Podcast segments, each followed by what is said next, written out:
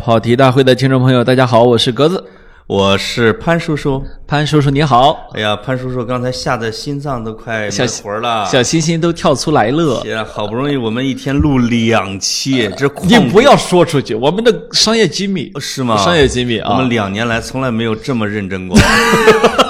对吧？呃，老潘呢是每隔一阵儿就会拉着我发誓说，格子，今天咱俩录两期，嗯，不录完谁都不许走。谁不谁走谁是狗，一般一般到十一点这左个右，山东狗先走了。呃 一一一般到我十，输我一困一般到十一点左右啊，要么我 困，说叔你抱，要要么就是叔他说，嗯呃，我想回去看球儿， 我累了啊，对，啊我要做 PPT 啊，这反正总而言之，好 像哎呀，我们从来不会像李叔和小伙子那一天录十三期。你不 要黑日谈过来的是我。 哎呦我天，那捂嘴那是捂嘴我那是我们的伙伴啊，啊捂住我的嘴呃， 这这段不许剪啊。呃，我嗯我接下来呢，这个我受呃我们跑题大会合伙人啊、嗯潘总的委托啊、有这么几个广告需要念，哎呦呦呦希呦！望大家忍忍啊，不忍赶紧 走啊哎这个格子在这学播音呢啊！啊！对啊，大家那个什么，第一个啊，我们恭喜喜马拉雅终于第一次呃那个那个叫什么出台了他们的叫播客榜。他们喜马拉雅终于意识到播客 是非播客常巅峰榜是吧？哎，啊播客榜非常重要的一个内容来源，对吧？。对，八月份第一次出跑题大会，你们的好朋友，哎呦，那这个呃前面也就六个人， 我们呢是这次第七名啊，排名呢虽然低，但是呢我们的心气儿不低，是吧低吗？啊，我这我们大概在几千个主播的节目里面排名第七，真的好落后哦。 哎呀，真的是，我跟你说啊啊，我不知道你你你学习不好，这个不要紧啊，这 个我我学习不好，我知道七啊，我啊我就没忍过这个名次，是吗？我的名次要么就没有，要么咱们就没第七过，我就娘啊受不了你这要个。么就是录上了，要么就录 不上就是说，要么人家这榜单哪个榜单都不要我，啊！要我的时候，我通常都通过会会选来让自己成为第一、第二啊。天哪！哎，喜马拉雅的也不知道哎，他别们，忘了我们老烟枪啊呃！也不知道他们，呃你你跟我说这个，我跟你说，呃我跟你说啊，我们两个老烟枪八月份一期都没录哎，我们名列第多少来着四？ 十，第四十，就就可见 这个 就是行靠以前的不收是听啊。可见这个行业的竞争有多低，有可能就五十，这个有我可跟你能说老啊，老烟枪四期如果一录的话，我跟严总这实力哎前十。嗯，可能也就开玩笑可能可能就掉到四十五啊。哎呦，我跟你说，老潘，到时候啊，这个你就别回来了，嗯哦你就知道谁重要 了。是吗？哎，天哪！嗯这这叫什么？有谁谁尴尬啊？没有，这个非常好啊。那个第一名呢，是我们隆重推荐过的詹俊老师。詹俊啊，因为我们推荐他在第一名，对吧？哎，我们不推荐他就没有啊。呃这个尤其是他还占了我梅西的便詹对宜。詹俊和张璐老师还用了你的人，哎哎，这个用格子用用你了梅西哎，就是你啊，看一下下第一了吧嗯那？个声浪榜确实大，因为很多媒体都报道啊，了是是啊，嗯说张璐黑梅西，黑梅西啊，对这个，我觉得我一个缺点就是夸了梅西嗯哦，啊，我只我我改错。你是不是从此以后把张璐当成死敌了？我不，我我以后我以后骂梅西啊，啊大家等着 啊！这是我们今天的第一个植入，第一个植入啊，第二个植入，我们感谢我们节目长期以来的合作伙伴梦想家，哎呦呦呦呦，这是这是你第一次很主动的植入梦想家，我很感动啊！因为要搬走了，我再再不植入就来不及哎我了，再不说一句，这事儿就结束了啊！是我们是在十月份啊，要结束我们在梦想家给我们提供的一间大办公室这么优厚的 条件，哎，你可别说，吓死我了！多少回都大半夜的，哦先从二楼爬到五楼，再从五楼穿到另外一个座啊，从 B 一座到了 A 一座，A 一座之后，再从它的一个哇一个清洁工的小电梯下去，到了一楼之后，保安通常都会吓一跳，说：“你什么？”嗯我说：“大叔，给我开个门儿。不是有一次咱俩一开门，有一个单人床，哎那个保安大叔的 玉体横陈，我正在睡觉”正在睡觉，哎 对对呀，对所以就是我感谢梦想家对我造成的这么多的惊吓啊啊，，但这让个我成长啊。啊，但这个不是梦想家的问题，而是大成国际这个楼啊，梦想家是其中的我们做联合办公空间的哎 中国国内第一品牌。呃，是，呃，嗯有可能是啊，呃，是的，是的，是的，必须是。啊，对，呃，非常好啊，嗯而且梦想家的 CEO 啊，王小鲁呢你都说了八十回也了，应约啊啊，应约。对我们在走之前一定要隆重的录一期对话节目，没错，啊聊一聊创业，聊一聊互联网，对，聊一聊风啊不口，管你成不成 功吧，对不对？哎，总是是哎，对，啊我跟你说，当海水退去的时候，梦想家依然很坚挺，真的，对，嗯穿着泳裤啊，啊，那很个厉害，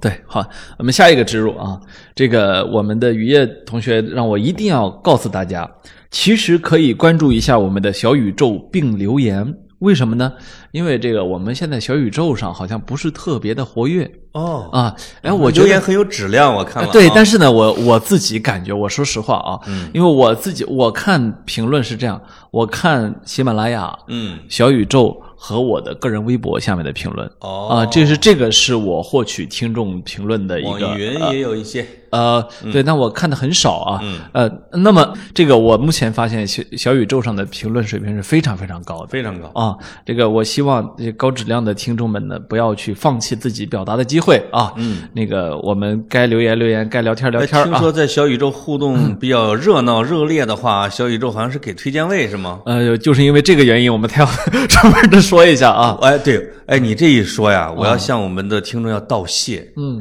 就是我这周末不是去了趟莫干山吗？嗯，去帮我的前东家去直播卖民宿去了。没错儿，结果我的热度啊，就是下边这个弹幕弹出来的，说盘老师你又胖了，盘老师你又胖了，这个啊，就超过了我旁边的一位旅游大网红。是啊，就是他只有几个小粉丝，从头到尾跟到他，啊我怀疑是小助理啊。当然啊，但是我我跟他也挺好的啊，我们这个网红，但是至少有几十上百位我们跑题的听众是，在下边喊潘老师，潘老师，哎我非常感动，因为他们终于认识到我有流量的，哎呀，虽然我出场费只有那位网红的十分之一对，啊，但是我高，不是我骄傲，不是，但你重啊，你体重大呀我，体重大啊吧，？这个值得骄呃，傲我啊。非常感动，我对觉得这个我们跑题群啊，啊是发挥了很大的热量。没错，呃，另外一个还有我们的听众谁要加那个我们的听众群的，哎呃这个看怎么着，就是还得给指个路啊，因为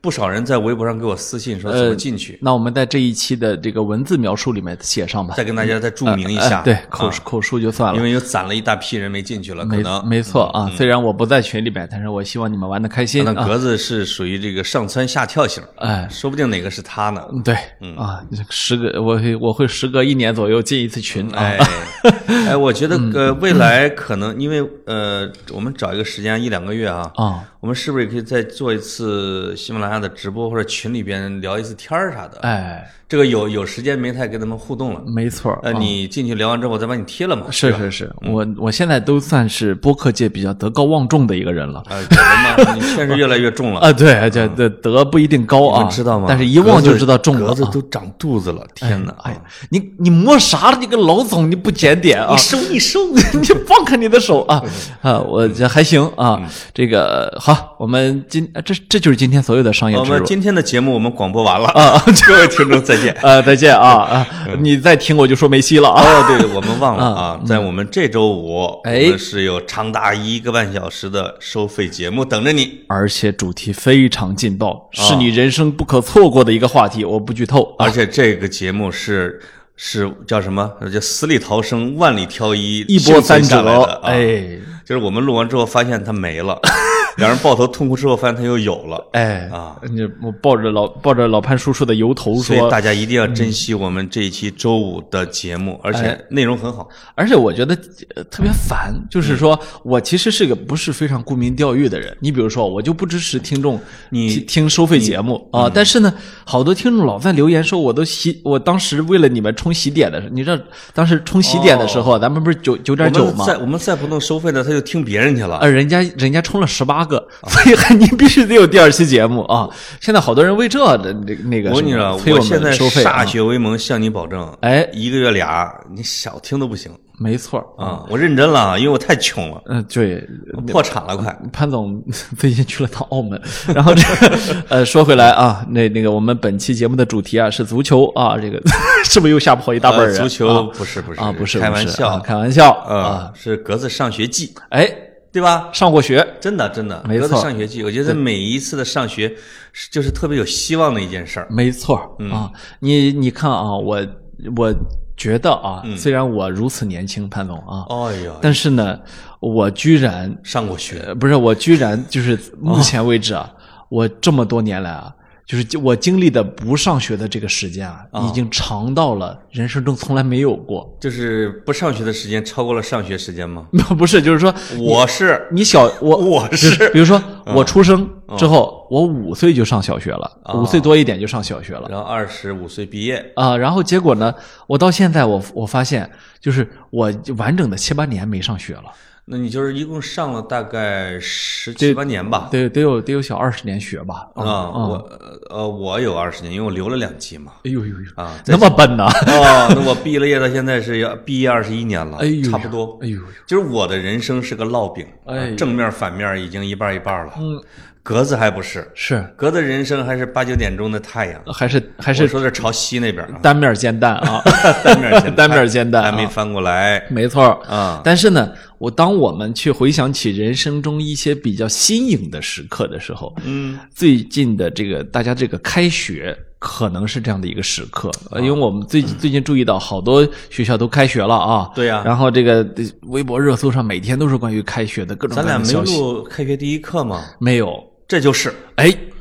这就是对吧哦潘总给你的一课不啊，开学第二课，没错就儿。其他人都是一，我哎们是 二。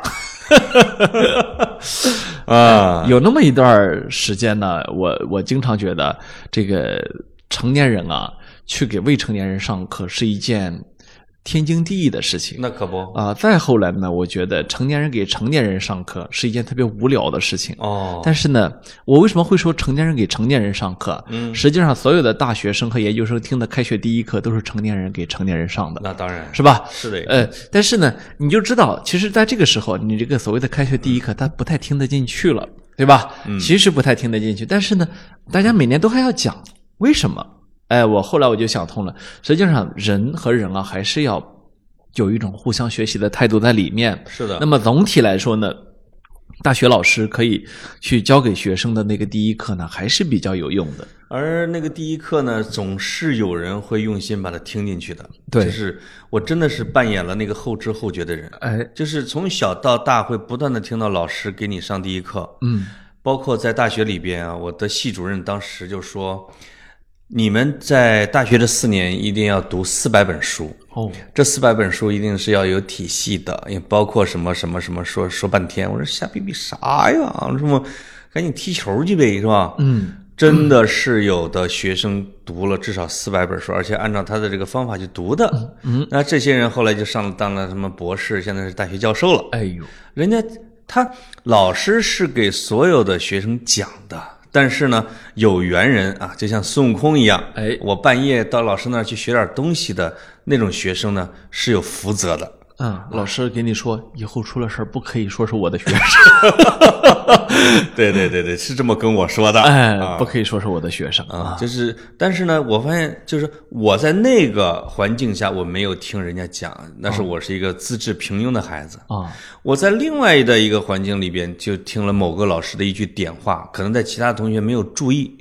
啊，那我发现哇，内力又长了一小截哎呦，啊，那这个就是大家在不同的时间段儿，通过不同的用心的手段，都在成长是啊，那这个学生就整体就起来了嘛。没错、嗯啊。呃，我现在回想我的大学的开学第一课，啊我我就记得播音班的女同学真的长得好漂亮啊，就是你们武大还有播音班吗？呃没错。然后呃，除此之外呢，我这后来成了我的也好朋没友，什么，没有。除此之外，后呃我后来是我的门好口朋友、的啊、那个水坑的真大呀。一个一个这个台台湾女同学，你想啊，我那时候这个从农村来啊，哎呦哎呦，这同学台湾的啊，然后她是口音啊，各方面都跟你差别非我常跟你大啊。说，我今天差点全天是台湾腔 哦因为昨天晚上热刺那比赛，你知道为啥吗？啊没有正规渠道，嗯看的那个呃盗版链接哎是一个台湾的解 说员，他们球进来喽，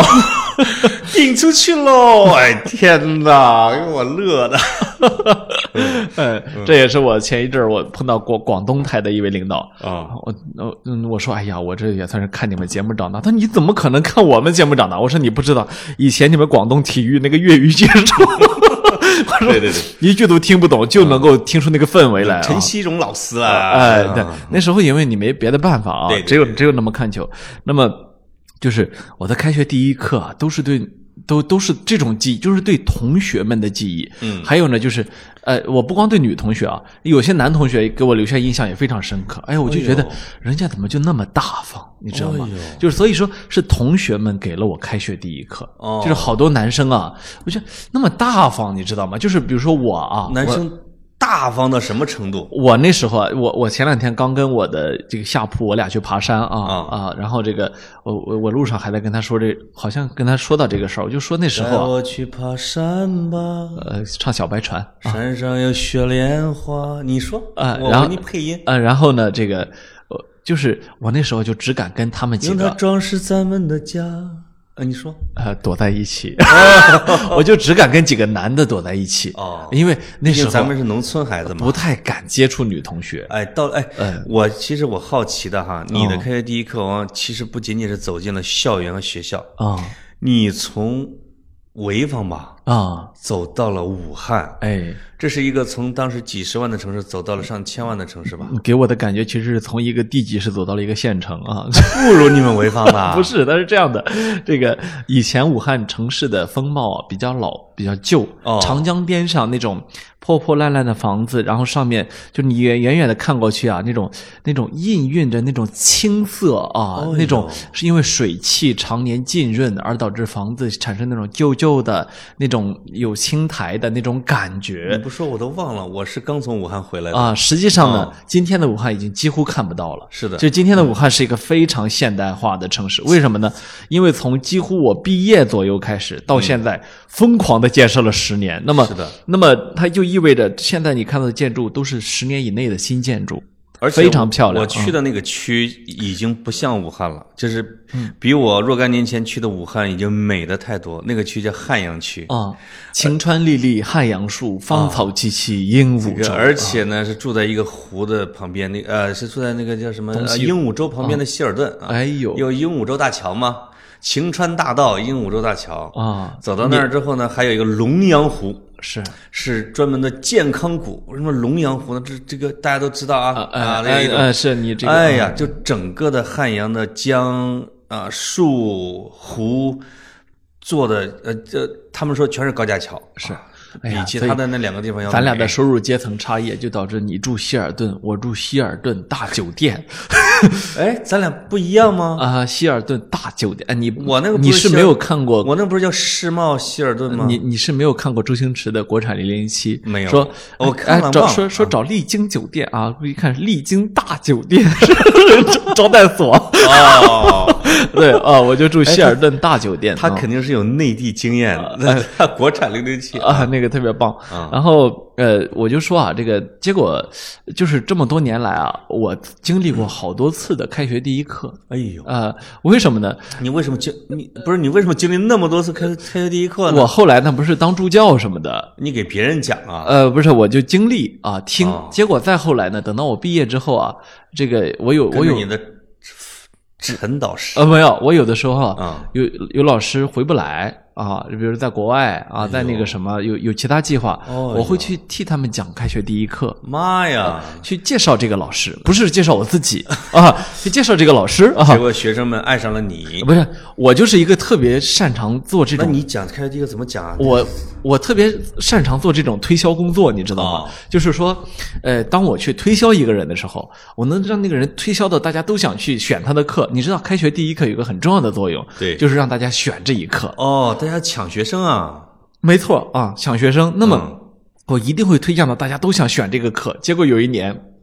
他们给安排错了， 啊，错到什么份儿上呢？那个安排的学生安排错对象了，安排的我我一进门我就傻眼了。发现是电子系的不，是，是我们系的，嗯这二十多二十多个国家的留学 生，然后哦，真的啊，然后进去之后，我就这么硬着头皮讲了一个半小时的英文，你知道吧？开学第一课我，天哪！哎呦，我一战成名，我没有成名，我是从那天起，我知道潘总，我跟你发忏，誓要学英语。我给你忏个悔啊，啊，我是我是从那天起知道我不是一个非常真诚的人，为什么？我连一一个半小时的英文牛我都敢吹，我跟你说就是，呃，正经八百就是的下面还爆发出阵阵的掌声，正经八百的吹了下就，是效果怎么样嘛？来，呃效果还不错，没有人中途离场。就是留学生都报了你们的新闻学呃，不是那 个那个课留学生必选，所以本来就没必要。哦，就不用讲 的。但是呢，没有人离开那个我当时讲的那个。天哪！哎呦，我就，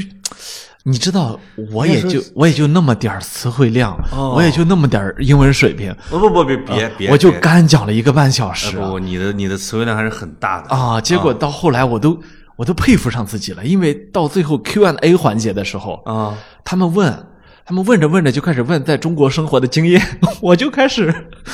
什么推荐馆子，什哦么 什么这我个天，哦哎呀，这这这个北京生活小指南啊，哎呦，这你知道那种感觉，不是最后那帮学生说问老师你为什么这么年轻？你说哎，这不是影月角吗？啊，走错走错，呃，用河南话说的，我走错片场了。 对对对，坐错地方了 啊！嗯，所以我然后呢，我到现在为止啊，我还我还记着好多的开学第一课的内容。不是，我以为啊，开学第一课只是从央视那儿什么那个电视节目呢？嗯，难道以前也都有开学第一课是吗它？实际上各个学校都会安排我们这所谓的 orientation 嘛，然后哎呦传统的这样，就是大学呢总有一个你认识大学的一个过程。对啊，我觉得这一点上呢，其实各个大学差别很大，啊有些大学实际上不太设置新生的开学导引，对吧？对它它是一个比较自然的、比较放羊的这么一个状态。嗯啊、比如著名的武汉大 学，他就不怎么，他不怎么给你引导，嗯啊，让你慢慢的去游探览嘛探索啊，对对对对探索来探索去，你发现你迷路了啊，啊你你活该啊，校园太 大， 啊，他是这个样子的。那么就是有毕些业典礼的时候那个人出来了， 那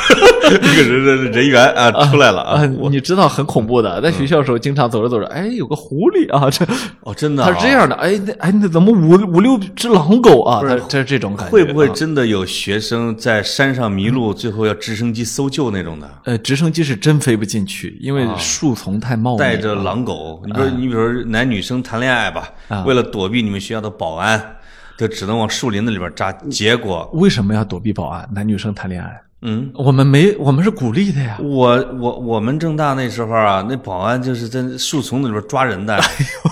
真的。啊啊，那是你们的开学第一课。我们的开，严禁不，你已经不是严禁早 恋，是严禁恋爱啊。对我忘了我的开学第一课了。除了老师说的那让读书的啊，其实没有特别多的经历。啊，嗯，但是呢，就是我现在还想问你的啊，就是说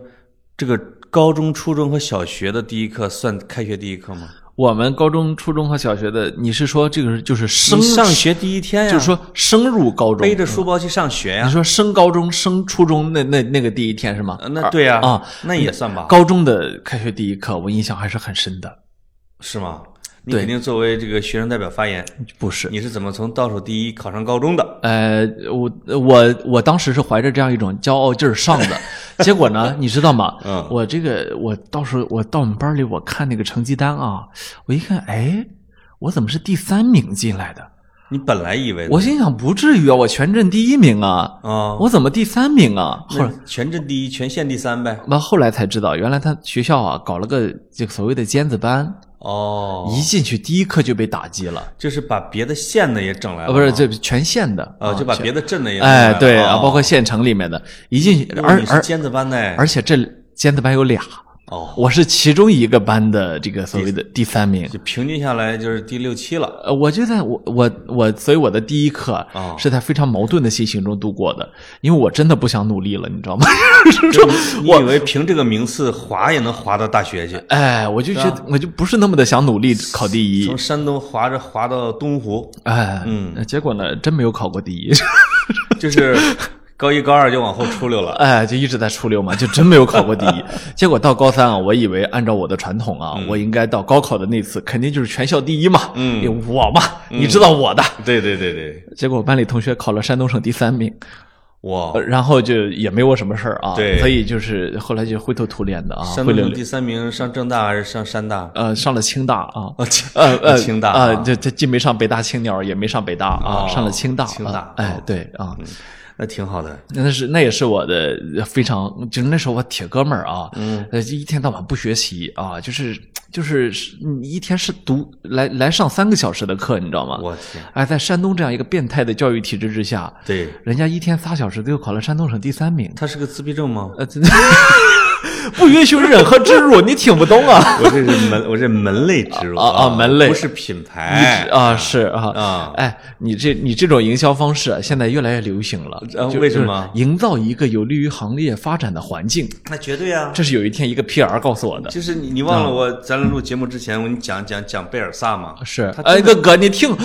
你听，好我下现一回给你讲贝尔萨啊。我现在防守意识比比比贝尔萨的球队今天强我的，KPI 完成了。 对，啊我这拦不住你啊哎，你我今儿收到一本书，啊！这个书叫《师道》，啊就是老师的师，道路的道。又是你那个语这初高中语文老师写的呃是吧啊高？中语文老师，我终于收到他的书了。哥，你说了三回了，我们能不能换个话题我了这不是啊？高中开学第一课嘛？是，啊，那这个老师送了一本书，哎，啊，他的书叫《师道》，啊大家该买的要买 啊。呃，是，啊那好那个 OK 了啊，好，又完成了一个，哎，又 完成一个，啊 没有，呃，说正经话，就是说啊，实际上这个我们真正该聊的话题，不是说我们自己那点小九九，那点青春回忆啊说白了，你我和以为你就是想聊这个呀。嗯说白了，你和我都长成了歪瓜裂枣，没什么、没什么可说的啊。是，我们应该说的是一个什么话题呢？我觉得哪个话题比较有意义啊你？看格子现在正在临时在想呢。哎，就是说，哎，就我就像后面那期节目要说的那个事儿 啊，啊我我说啊，就是真正你开学，或者说我们说的比较准确，上大学，你应该有有怎样的一个一个准备？咱的听众里边有要上大学的吗？我不是啊我认、有的哦我认为有不少，有的，有的，有不嗯少，或者说呢。就是我们要谈的是一个比较成成年人的状态里面，啊对我们每个人需要的是哪一课？也许是是研究生的，对吧？啊也许是从研究生走向社会，实际上他们这里面是有可触类呃旁通都的是东第一西。课，对这正经的都是第一课。没嗯错，这里面其实正儿八经说，那个那个第一课，那个第一颗扣子是很重要的，对吧？，对，我觉得，而且如果真是广义上来说啊，就是走向社会第一课，这也是开学第一课。没错啊，这个社会大课堂是给你踩了一脚，还是给你扶了一把？没错往往决定着你此后这若干年里边你走路的姿态。没错是一瘸一拐的，还是昂首挺胸的？是这样对吧嗯啊，就是说这个呢，它的重要之处在哪儿？你需要在精神上有做好一个准备。是的，我我有一个以前的实习生，嗯，他们呢去了银行工作，哦去银行工作之后啊，他们的开学第一，他他们的这个这个工作开行第一课，工作第一课，我觉得就很有意思。嗯，下分行锻炼一 年，你我先以为说点钞大赛就是说先在柜台上给我站一年，哦真正的去面对一年的客户、我普跟你通说，人啊有有好多人在这一年之内辞职的，啊是。他觉得让他做柜台是一种侮辱。对天之骄子的怠慢啊。是的，因为他经常是清北的呀。嗯，没错啊啊，，当然了，现在清北的硕博都没什么志气了，在街道办工作的挺多的这这是很有志气的了， 不要这样。街你是街道办有哈佛的博士好吗？啊，真的有啊啊，对，所以这个那那么还还有呢，有一些有一些新闻媒体，据我所知也会这样，嗯先让你下分社，锻炼那么一年。妈呀，那不是好事儿吗？啊、对，就是先先先让你出去实打实的，你去采访一年试试，是吧？哦然后呢，这个还有呢，很多的很多人啊，他比如说你从这个从大学去了研究生，实嗯际上你、你实际上呢，你已经选择了跟很多人不一样的一个道路，因为很多人从大学直接走向社会的，对吧？啊对那么当你走向研究生的实际上时时候，实际上你呢是一个二十多岁的心智成熟了。但是呢，又要继续求学这么一个状态里面啊，哦，啊不知道，啊、其实我呢没，有这种体验。其实呢，这也是一个很微妙的体验。嗯我我我觉得这个时候，大家无论是交朋友，还是选导师，嗯还是去决定以后的专业方向的时候，那种心态啊，和从高中进入大学的时候完全不一样。为什么呢？因为从高中进入大学的时候，你真的是从一个小朋友啊，从一个未成年人向成年人过渡，嗯从一个自然人上一个社会人过渡。哎，而你从大学，无论去读研究生还是去进入社会的时候，你其实都是一个社会人的第二次选择，嗯是吧？一个社会人对自己人生未来方向的一个选择。我知道很很多人其实读研究生类似于是一种逃避，因为今天的用人单位对于对，他不一定是逃避就业，他逃避了一些其他的啊。对，今天用人单位对对于你学历的要求也越来越高，对吧？嗯，而且大家可能越来越多的感觉说，哦，我的心智在大学毕业的时候还不够成熟，是那么我愿意再给自己几年，或者我甚的至校园怎么我懂事儿他就结束了呢？对啊。对吧？对再给给自己几年吧。我们那时候甚至出现什么情况？我们研究生可以选两年，可以选三年，很多同学就会直接选三年。 为什么？我就你你知道吧？待在清华挺舒服的哦啊，真挺就是舒服的离社会远一点啊，啊。啊，晚一点出这个象牙塔，对，可能更好一点。我那时候甚至我回想，我都是带着一种恐惧进入社会的。我现在想想也是，就是嗯我对入大学的心情已经稍微有点模糊，但我对马上要被踹到社会的这种恐惧心，哦，那种惴惴不安，那种一天一天的校园留恋啊，不愿意走啊，那种感觉真是好痛苦的。人家现在有个词儿叫做被，就叫做被社会无情的毒打， 哦，这句话什么意思？就是呃你感觉社会在方方面面都在教你做人，嗯啊，你也不会说话，也不会跟领导相处，哦，也不会喝酒，哎呀不会不会看眼色，不会搞人脉啊，你也不知道你的工作重点是什么这个你，写个文儿都出错儿，啊你这个你一说被教做人呢，就是有一个我我在一个小细节就被教做人，就是我一个同学呢，他毕了业，后来到了叫世界图书出版公司，哎呦，很大的这一个我你听说过吧？我们都用过他好多书啊，哎呀，穷爸爸富爸爸，谁动了我的奶酪儿什么？呃，可能是反正穷爸爸富爸爸是是这个。他在那儿工作呢，他的老他的老板是总经理。有一天呢，就是他就拉着我见人家的，我也不知道为什么见，我就很殷勤的跟人家说话聊天，人家也五六十了，也挺客气的什么之类的。这个我这个同学，结果见完之后非常严厉的批评了我，说你通篇跟人家说话都是用的是你，你在北京在这个社会上，你竟然不用您。他说我说我说我这辈子都没说过您这个词啊。哎他说你到北京见了年长的官儿大的，你一定要说您。哎呦，我从那之后才记住要说您这个词潘总，您这是在教育我吗？啊，你啊我我你我我你这么不多是吗我这么多年对您不够尊重，不是你经常说您呢，你哎，嘲笑我的时候 是啊，你见了你们领导你都说您不？哦不，我在外面见了岁数比较大的啊、啊长辈，我都会说您，对吧包括对陌生人，我不光是你是对自动就会的吗？呃，包括对陌生人我会用您啊、哦我我为什么自动就会呢？啊，因为我文字天赋高啊，哦真的啊，你忘了？耳心，耳心坏了啊！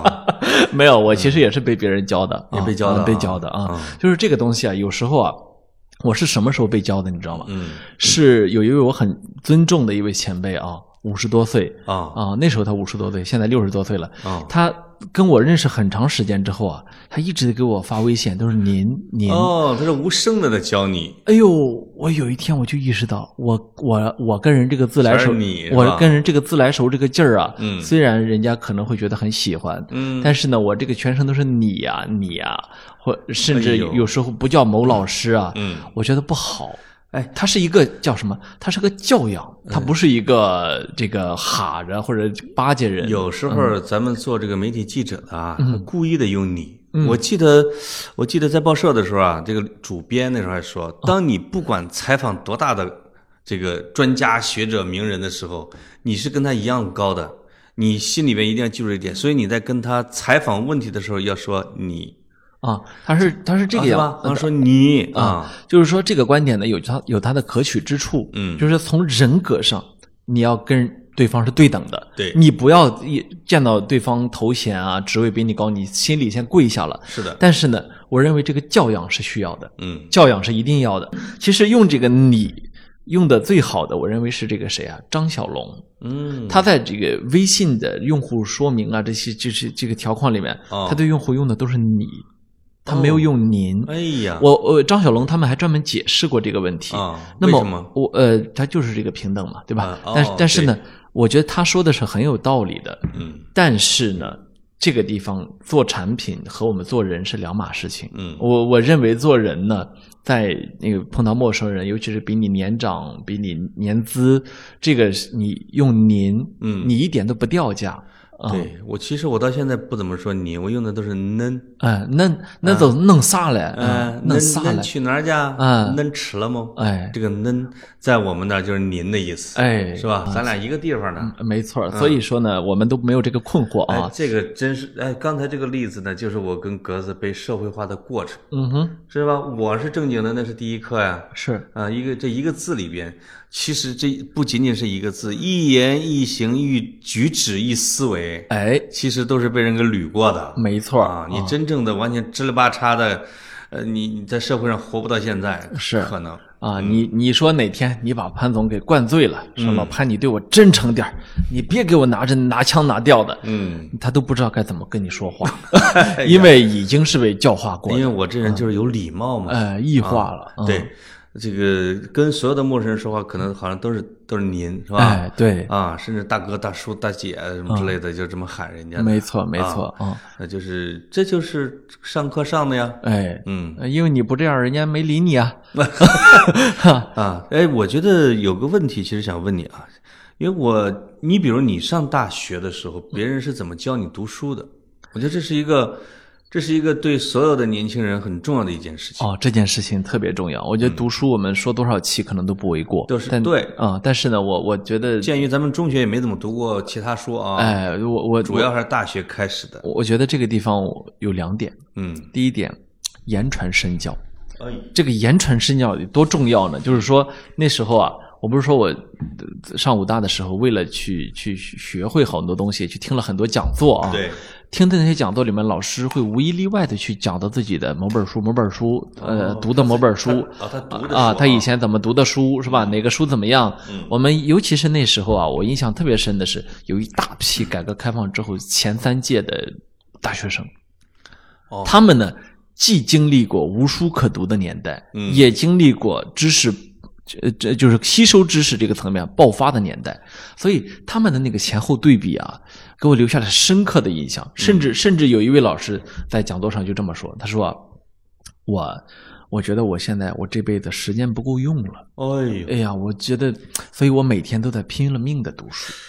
哎呀，哎呦你你知道，我听见这句话我就惭愧的低下了头。他一下子给我像灌输了一个气儿一样，你知道啊吗？就是那个东西他，他哎他他把这冲个心情表达给了你，啊、他把这个气儿输入给了我，就是不一定嗯他是说逍遥子啊，呃他老夫哎给你一夹子。哎，这真的是个气儿，真是气儿。他不是说具体的知识某嗯那本你书，是咣当一下啊就明白了，读书这件事真的很重要。呃，我们一直都知道，但是呢，就是你需要有榜样，始终不断的去刺激你，对去告诉你说、这件事情很重要，到多大岁数你都得坚持，嗯嗯因为你看到他已经两鬓斑白了，是吧？呃啊还在拼命读啊他上大学的时候，第一批、第二批，他们都小三十了，天啊哪然后人家是这辈子的时间不够用了。是的他们是怎么感受到这个时间的紧迫性呢？上大学的时候，他们快三十，人家有十八的，所以对他们他们的第一课实际上是被更年轻的人教育过的。那是啊，啊、他们知道自己的人生流逝太多因为了。他当了十年知青了，那个十八的呢，刚刚高中毕业，正好赶上了哦没。错，忽然一下子就进入了大学，对吧？嗯对好开心，赶上了新时代啊！是的全新的时代。那么，所以呃，这个是第一点。第二点，我觉得就是方法论。嗯方法论，我我觉得特别重要的在于，呃，就是这个是你在自己摸索出来的，这一定要是自己摸索，没有人的经验可以帮助你。嗯对但是有些人的东西呢，对对我来说启发很大。我觉得对我启发最大的是苏轼，哎呀，他的他说他的读书方法，嗯，叫做八面受敌。什么意思？八面受敌是什么意思呢？就是说，其实就很像今天你你你打开一个网页，里面不是有链接吗？嗯对从链接里面你再点进去找，又是一篇链接文章，链接里面又是链接。啊等到你全部点完的时候，你其实对一个领域已经了解透彻了。对对对实际上，苏轼他们当时。苏轼他本人推崇的就是这样一种八面受敌，嗯嗯啊，这这这是一个不恰当的比方啊。嗯嗯嗯他的意思是说呢，你你还可以这么理解，就是说，好，我今天呢，我想了解中国历朝历代是怎么去就就叫什么收税的，嗯他就会把历朝历代所有的书里面关于收税的内容全部都都找出来读，嗯嗯，读完之后好，这个领域税务我了解懂了，我了解税务去我了解透了，嗯好，这个我不是要给要要改革嘛，要给皇上建议嘛，没有人比我了更了解了。嗯他是这样一种读书方法。对所以所以呃，他这样一种读书方法对读书人的一个要求就是说，你手边会永远摆很多很多本书，哎呀你不就是会你的去，家庭条件必须不错，你必你必须不能只摆一本书。呃，或者苏轼就在国家图书馆嘛，哎有这种的，呃，实际上呢，他即便被贬黄州，他也是这样读书的。嗯嗯所以那时候，呃，他被贬黄州之后，有有人去见他，对对他的这个细节记录就是有说，他说我要读完这个，咱们才能出去啊。哦他读完之后，人家考他，发现他什么都能说上来啊，我就是他是这样的，就是哦呃天才，嗯他是一个你天可以才理，解为他既是天才，也是一个主动的天才。嗯，就是他有非常强的叫 free will 自我意识啊，对，啊和主动检索的能力啊，没错没对吧错他会啊检索着书对去读的，对对对，所以、所以他这个，因为那个时候是一种非常奢侈的读书方法，是啊，但在今天你就觉得其实很简单，因为书如此的便宜，知识如此容易获取，而且你在各个网站上，你比如什么京东、当当，嗯对呀、你点你买这本书的全是相关图书啊对啊你就挑就完了。是呀，啊所所以我，我我今天就是自我自己啊，呃，资质虽然很很鲁笨，但是呢，我手边一直摆不着不不不，很多本你书是你。是山东苏轼，呃，你你哥，你别闹，我、我连我们真苏轼都不是嘞因，为你爱吃东 坡肉。胖成这样是吧？不，呃，手边永远都会摆着好多本书，嗯啊，它是就是这个原因。哎呦，你推荐的《李白传》我也买了，哦哈金老师的，啊哈金老师嗯，挺好的，挺好的。啊，那么呃，这这是你问起来读书这个事儿啊，我就我就嗯那关我就关公面前耍个大刀不，是，这是两个原则。啊。对那你比如说你你上大学，你就开始先看哪类书了呢？专业书啊，除了专业书，你总得上课的呀嗯除了专业书啊，，那时候很有意思，我记得我最早看的那一类书啊，特别好玩儿，一两类，嗯，一类呢是历史书，那时候已经看历史书了啊，因为因为那时候讲我我们武大当时讲课讲的最好的老师之一啊，就是历史学家哦，啊，所以他很早把我们带上带上道嗯嗯。第二类你知道是什么吗？不知道，古典音乐，因为那时候另外一位讲课讲的非常好的老师是讲古典音乐的哎，呦喂，所以你就这个东西啊，人啊，就是会喜欢上什么，会接触上什么，会迷上什么，很多时候在于领路人是谁。这就我跟你说，尤其是这个年龄段儿的，哎，就是就像那本小小说，我们小时候都看《牛虻》，他就是被那个牧师给带带的嘛，或者被被牧师又给骗了。对的呀，包括巴黎圣日院的圣圣巴黎圣母院里边的那个卡西莫多也是被他的导师。哎你发现这这些这些年轻人都是其实有导师需求的，哎，我也是，那么潘我也是啊。潘老师，我请教一下，嗯，您认为应该怎么读书？哎呦，那我是这样的，就是我现在认为跟我当时认为是完全不一样的。哦，我现在认为，那当然我能说出一套一套的，说的比我当年的系主任 还好，对吧？什么八面受敌，我十面埋伏，五百罗汉，我我十万雄师过大 江，哎，就是呃这就编织体系嘛，经常会说。但是真正在上大学的时候，那时候看书的时候，一个就是无意识的，完全凭爱好，就是哎，武侠小说啊读完了。然后这个该三毛什么之类的呃读完了，哎，王朔，哎，王小波，就是就是这种社会上流行的这一波，我就读一波，我就读一波，慢慢的从这里面再找一些自己真正喜欢的东西。哦，哎，就进入到什么西方小说啊，啊，色情小说啊，就这些呃严肃文学的领域啊，这一类看的就很杂。哎，但是后来又进入你说的，要跟着老师走了，我就碰见一个，哎呀，碰到一个老师，碰见一个老师，我跟一说起哎老师，你都哽咽吃了。。饭不能吃东西， 不对， 做节目真不能吃东西 啊 呃，潘老师，潘老师刚才这个 为了吃点东西，示意我多说会儿话，对对我就把我的 这读书扯了一会儿。这会儿这个潘老潘老师吃了一整包蟹黄味儿瓜子仁啊， 哎，我因为 我呛着 了。我一直呃老跟人说我在大学没碰见什么好老师，但其实是碰到的啊。就有两个， 你没认出来？我认认出来了，就是那个就是不是教我正课的， 哎呦，有一个是教散文诗歌的，那个老师呢，反正可能也不是很得志，在篮球场上跟人打打球还能打起来，就跟学生还打架，你知道吗？那种，因为他已经都四十多岁了，性情真挚啊！性情真挚，他就给我们 他就背诗，他而且他用的就是那种家乡话啊，我印象很深，什么将军你不能这样做，全篇啊哎呦，自己哭着背，哎呦我们底下在听着，我们掉着眼泪听。另外一个老师呢，就是这个老师就是老天天气喘吁吁的，就是也是身体不太好，而且住一个职工宿舍，有十几平米，一全家三口人也不太得志。哦，在学校都是不太得，这俩都是。那他讲的课呢是，呃，叫什么现代革命、近代革命史，叫什么，就那种。哦但是很奇怪的是，他不会去讲那些课，他给我们讲了半个学期是鲁迅，半个学期是胡适。哦，就是他在讲了一学期的历史里边，他其实讲近代史的嘛，结果他近代史就讲了这俩人儿，一个就是胡适，一个鲁迅。哦，那个那是开启鸿蒙的时候，因为我对鲁迅和胡适的印象完全来自于课本啊，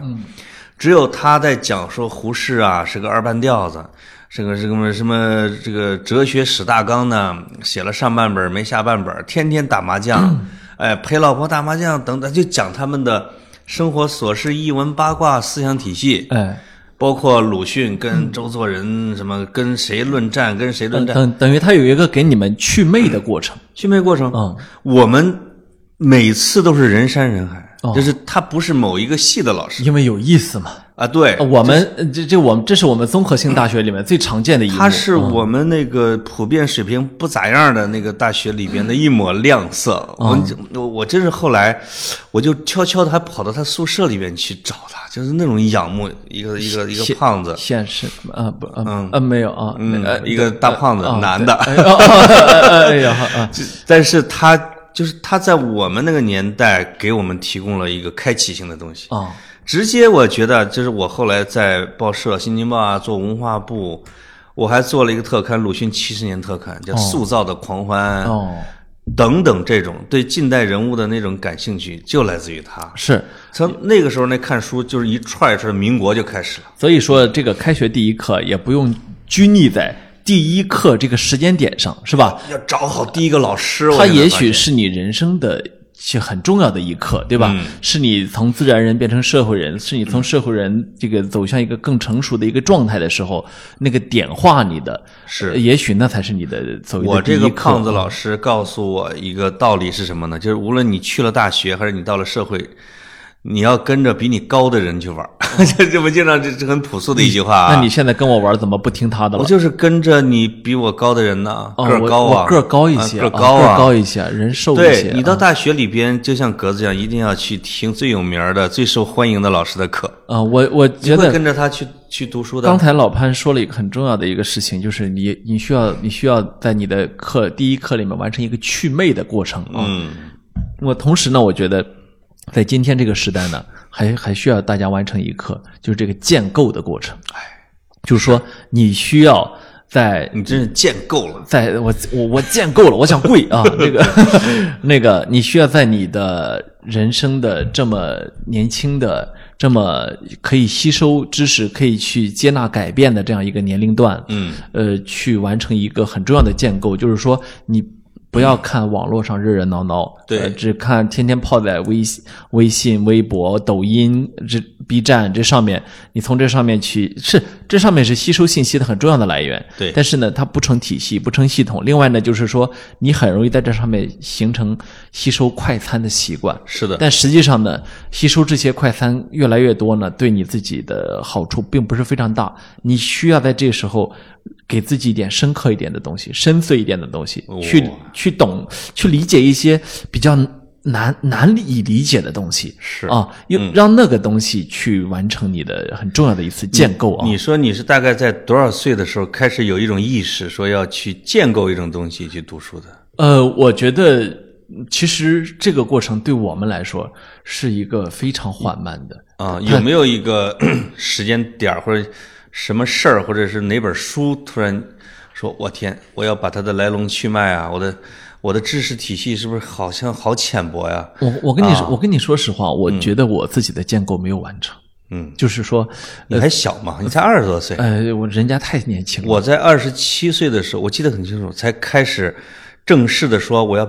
把这一套书哦这一系列的能能把整个的这事情讲清楚的，比如把民国讲清楚，哦，或者把孔子讲清楚，把鲁迅讲清楚，哎呦呦，这种呃，因为也跟工作有关系的，是是，去有一那是二十七岁哦在《新京报》的时候，哎呦你比如领导交给我说，你去做三十二个版的特刊，叫《论语》，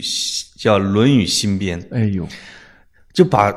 将近十本评论《论语》的，叫《论语》自己写的，然后李泽厚的《论语》的，什么杨树俊的《论语》的，各种人解读《论语》的，你不得全部都看一遍吗？那是那是啊，嗯，那包括说鲁迅特刊七十年的时候，就把鲁迅全集那些小书啪啪啪啪给翻一遍，啊，就是这种被迫的。后来慢慢的有意识的觉得，哦，我应该带着问题去把这一个年代的这一坨事儿全部去搞清楚。是那都二十六七岁，可能已经到了接近三十岁的年龄了，其实已经挺晚了。我觉哦是得是是，哎，经常跟人说有点晚熟，是，然后呢，基础不牢，就是读书的基础不牢。哎呦，那我还是跟您学习，我也不行，我呃哎呀，我这我我总感觉自己方方面面都很薄弱，我跟你说，就是我到现在我看到一个书的时候，我还有一种敬畏之心。哎呀，那个敬畏之心啊，不是说我装出来的，嗯，而是我觉得哎这人怎么这么厉害，你写这么好啊？ 你知道，我这我我一一度啊，我想把最好的非虚构的作品都读完，嗯，结果我就结果读到不用说是那个多少的时候啊，我就意识到这事儿我这辈子完不成啊，。对，这个励志立的有点大，对啊吧？啊！我的意思是你把大概齐你得读一读。嗯我后来发现哦，其实我能把英文世界和中文世界翻个差不多，是呃这都了了不起到某一个阶段了啊。对然后结果呢，有一天。我这前一阵儿我去这个三联韬奋书店，嗯你知道那个美术馆大街那边那个，那算北京比较出名的书店了啊。嗯对，然后我去看，它就有那个计时的那那个那个那个书架啊。哎呦啊！我上那全买了。我我上那书你架说这个这个这个这个不要，哎其他都 要，吧？对这对种对的啊，，我去看了一下，发现他们选的真差，哦，因为什么？大部分我都读过，大那大部分我都读过，然后我就意识到他们这个这个选书啊水平不行。啊不，哦还有一个你可能要意识到了，就是你至少在这一块读的还可以了，啊、就是读我得还行我了肯定比书店选这个书的人读得那已经读你读得比多，你读比得三联书店读的都全面的时候，你至少还行了。这一我块肯定比他多，但是呢，对，我就觉得很，呃，这这就是你建构的一个过程啊，非虚构阅读史嘛那，那对其吧？那其实呢，嗯就是呃，当你这个刚才说我什么时候完成建构的时候，我心里是很惭愧的，因为你知道吗？嗯我一仅切仅都是进行时，仅仅是把一个书店里面你觉得差不多的书都读完啊，啊这其实真不算什么建构，就是说那那那不叫在啊在这个在这个知识积累这个层面上啊，嗯这还差得远。因为它面向的是大众，对吧？是的那么你如果在某一个方向你要有所作为的话，你根本不是大众，是吧？是的嗯你是、你是相对比较专业的人士了啊。那个，所以呢，就是我是觉得啊，建构是一生的事儿。哎就今我二十六七岁，你现在也就二十六七岁嘛，对吧？而且你读书又比我读的多多了。哎呀，没有没有，我一直向您学习，有我几就个在您身边吧，哎就呦觉得这几年学到了好多东西。就是没什么书看，是吧？ 不是，就是说，您说您这个二十六七岁完这个建构什么的啊，哎呀，我都不好意思说，哎我我那会儿我都上锵锵了。 啊 就是光顾往外倒了，是吧？ 哎呀，潘老师，你跟你啊顾这不上气建构，你说哎呦我气呦不呦气人吧？我可以给你推 荐两个跟呃这个咱们都认识的人，他们怎么去读书建构的啊？哎你说到，既然说到这个了，是一个是十年砍柴，哎就是我其实主题意思想说，你多晚读书都能读出门道来。没错，时间砍柴是兰大学法律的啊，是学英语的，学法律，反正是学法的，学法律的。一开始到了司法部啊，《法制日报》啊，这这之类的。他就后来就有了一个兴趣去研究明史，因为他特别喜欢吴思，吴思写的《血酬定律》啊，潜规则》，他等于说就成了吴思老师的不记名弟子。那你要你要去学着吴思去研究明史，他就把那明史读完。明史读完，他后来他就像什么闲话水浒啊，他就他对历史问题要扩展嗯起来的时候，他就不仅明史了，他就自己立了一个志向，就把二十四史读完。哎呦，那这个志向就大了，这个志向对就太大了啊！啊，他这个不仅把二十四史读完，每天还抄几遍《金刚经》啊，到处送人， 就他就进入了一个读书人、读历史书的这样的一个一个一个一个一个建构里边，是，他就成了一个历史学者。嗯，另外一个就是张宏杰老师，哎呀，张宏杰老师起步还不如石年砍柴呢嘛。啊是在银行干职 员儿，嗯，对，但是哎你他回回北京了吗？呃 改可天以约他哈约他来节录节目啊！，对，但是他，你想想，他后来竟然是拜葛剑雄老师为师啊是他就是对历史、地理这，他从通俗历史入手，进入到了比如说复旦的史学流派里边，哎呃，历史地理学啊这之类的，然后又从那儿就去了人大的清史研究所，是对吧？对对去去找了戴毅老师啊或其他的，对，他才是一个终生学习、终生建构来探索自己的历史脉络和研究方法的那样的一个人。但是呢，这是多大了？我五十来岁了吧？哎张宏杰老师，但我在这个地方呢，我还要多说一句啊，实际上我们刚才提到的这些人啊，他的观点啊，在比较年轻的时候就形成嗯了基本观点啊，基本倾向，嗯，后来呢就很难改了，非常非常非常难改。呃他们啊整体上就包括他俩，包括呃，包括当呃当年明月，包括吴思，还是属于万历十五年的通俗历史派的这一块的。我所以我就说啊，就对于年轻的听众来说啊，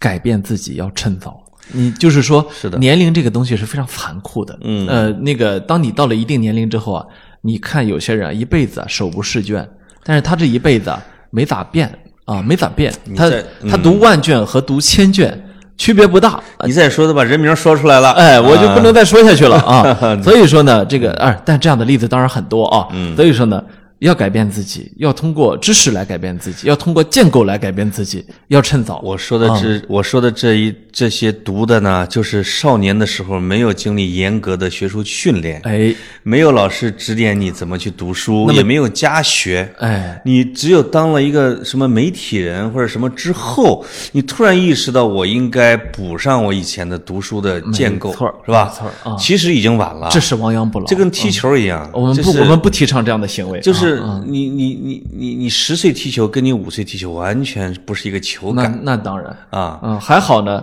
在。历史或者说文化人的这种生活方式上面，嗯，你开始晚点儿你还能追上来，你还可以自成一派，对吧？说的是文科，对吧？对你，你想想看，踢球，你不可能，你不可能从十五岁开始练啊。嗯，你再想想看，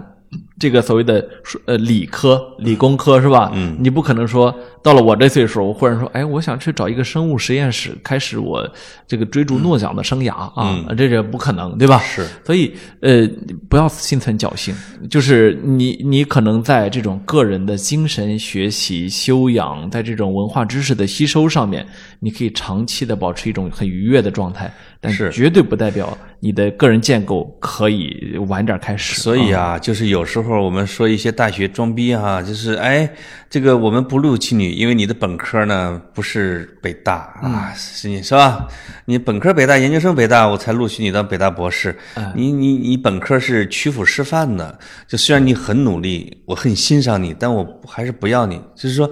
他就是从大学的时候的那个整个的课程设计、知识建构那一块儿没跟上。嗯，他就觉得你在真正的研究高深的学问的时候，你的底子就是虚的，他认为你基础不牢。基础不牢嘛。嗯，那我那们当他没有时间去对你深入了解的时候，你其实需要原谅他的这个这个刻板印象，嗯因为他有很大的概率是对的。他这样判断是对的呀。啊，那啊他比如说他可能会错过几个人才，对但大部分情况下他其实不是包括我们看这个张宏杰老师的文字、时间砍柴的文字、吴思的文字、黄仁宇的文字，啊他当然很，他们都很灵动，他们很这个很很通俗，我们都能读懂，没错而且新观点迭出哎啊，是因为他很灵活嘛，是是是，但是你当他拿去跟毛海建比、跟杨奎松比啊、跟杨天石比，就是这种的，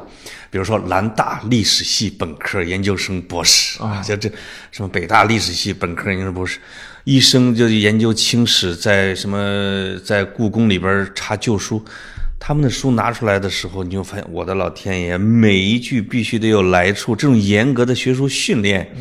是我们这些媒体人出身的所不及的，没法弄啊啊！你想赶也赶不上是啊啊！所以呢，就是格子老师说的对，读书要趁早，会读书也要趁早。哎，嗯，从本科开始一点都不晚。呃，没错嗯儿啊，那时候你还是非常年轻的。我认为，直到读到这个整个二十岁的这十年啊，都是一个非常好的自我建构的一个一个时间点嗯是的，嗯，没错儿。啊。趁着自己不固执，多给自己一点机你会啊。看，连格子老师都这么谦虚，说自己还没开始建构，你还怕什么呢？哎呀，不是，我就是真不行，啊 我这不算，我这不是谦虚，我这是对自己的一种清醒的认识。我跟你说，媒体人都这劲儿啊，就是有一毛病，就是谦虚是，啊啊，总觉得自己读书没别人多，哎，这不是一个优点吗？呃是，啊啊，比他们读的还杂呢，哎呦，对不对呀？啊，就因为砸才不中用你。看我这后边这书架上我的书， 啊，幸福了吗？啊，